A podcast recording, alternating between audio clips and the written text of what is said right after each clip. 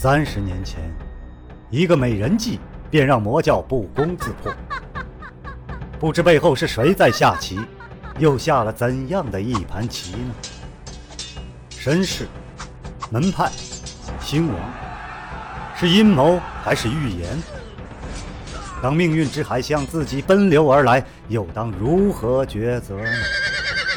敬请收听长篇奇幻武侠小说《命天录》，原著。楼夜雪，演播，青莲。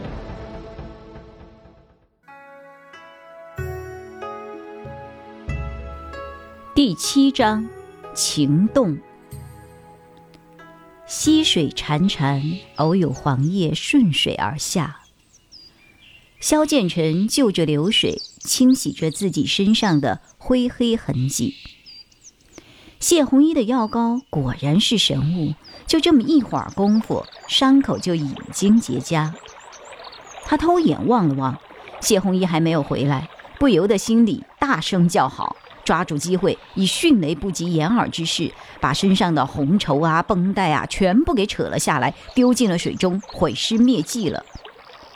刚做完这一切，就发现谢红衣抱着一捆长草，瞪着大大的眼睛望着自己。萧剑尘干咳了一声。目光飞速的转开，嗯嗯嗯啊，做出了一副我什么都不知道的无辜样子。萧公子，你这是？谢红衣果然发现了，然后急急的飞奔而来，撇下了手中的长草，捉住了他的手，便仔细查看，直到看到伤口没有鲜血渗出，才松了一口气。还好，伤口已经收口了。萧剑尘望着谢红衣那专注的眼神。感受着他纤纤的玉指，只觉得呼吸都有些发烫。这么可爱的美人儿与自己肌肤相亲，要说自己能够完全定住心神，那是不可能的。歪思邪念一入脑，只觉得心跳猛地加速，一时间天地间仿佛只剩下了他。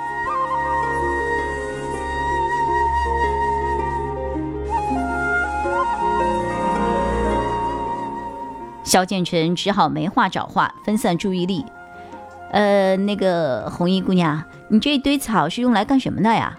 谢红衣笑了笑，双颊也许是因为劳作和日晒，艳如桃花。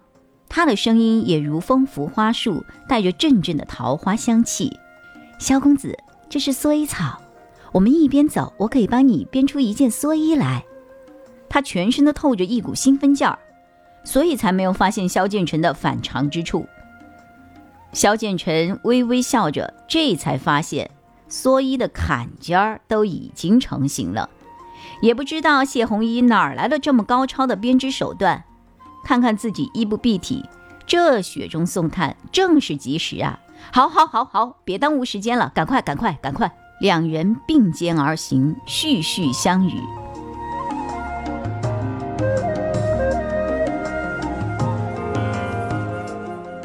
身后又一片黄叶从树上飘落了下来，在一个小漩涡处不停地打转，似是想停留，可惜流水无情，终被送走。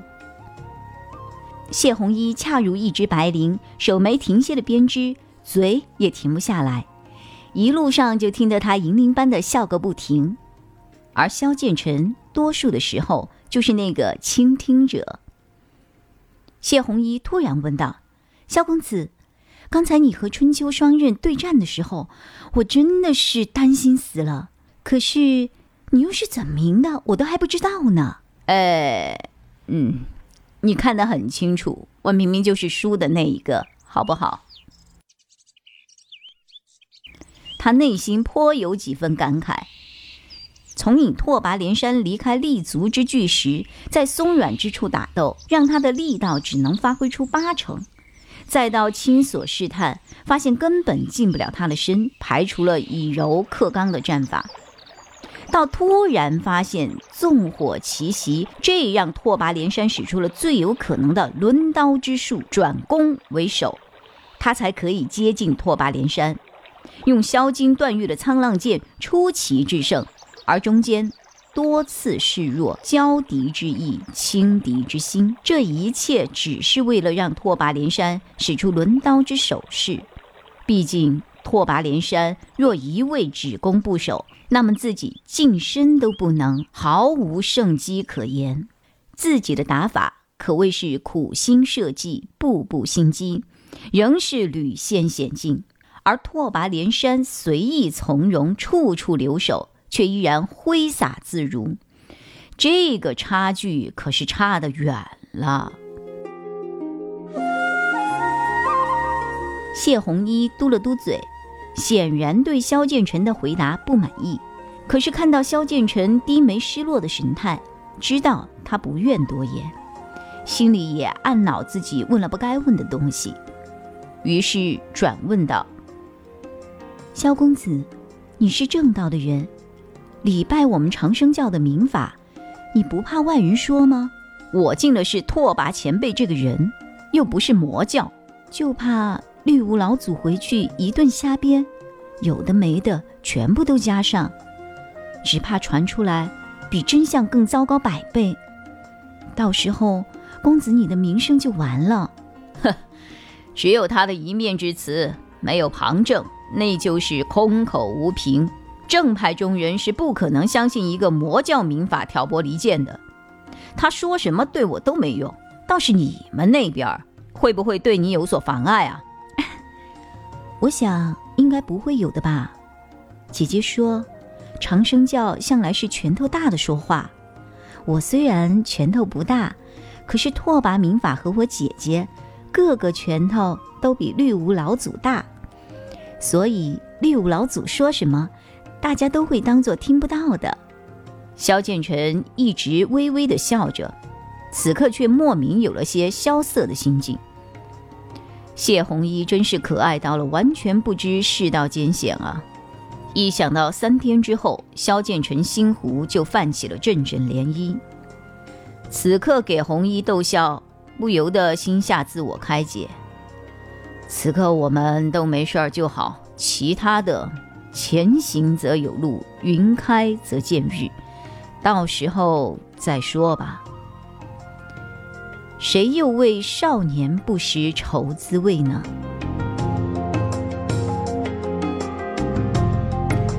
萧剑尘的真力已经恢复了一小半，但是却没有加快步伐。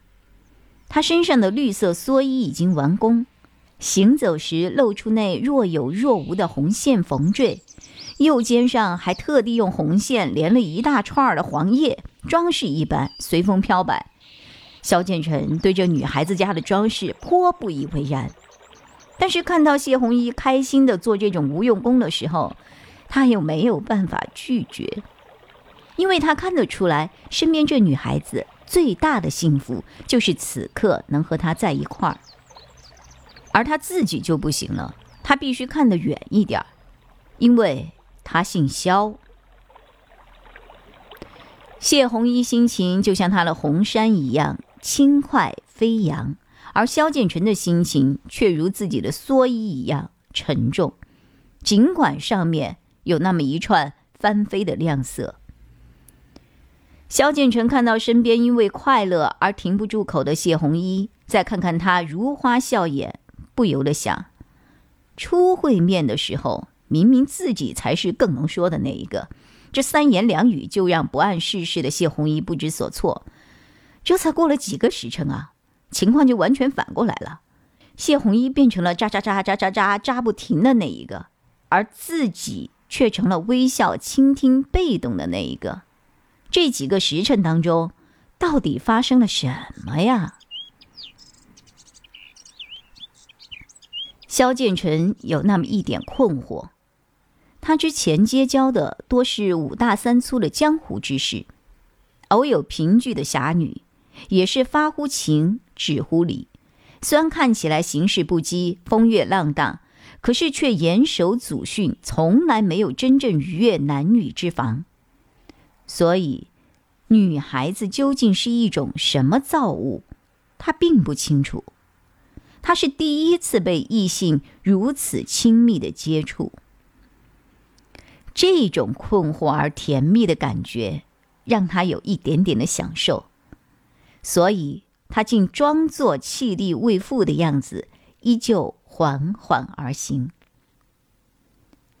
据说男孩总要因为一个女子才能成长成为男人，所以天下男子都得经历这么一遭吗？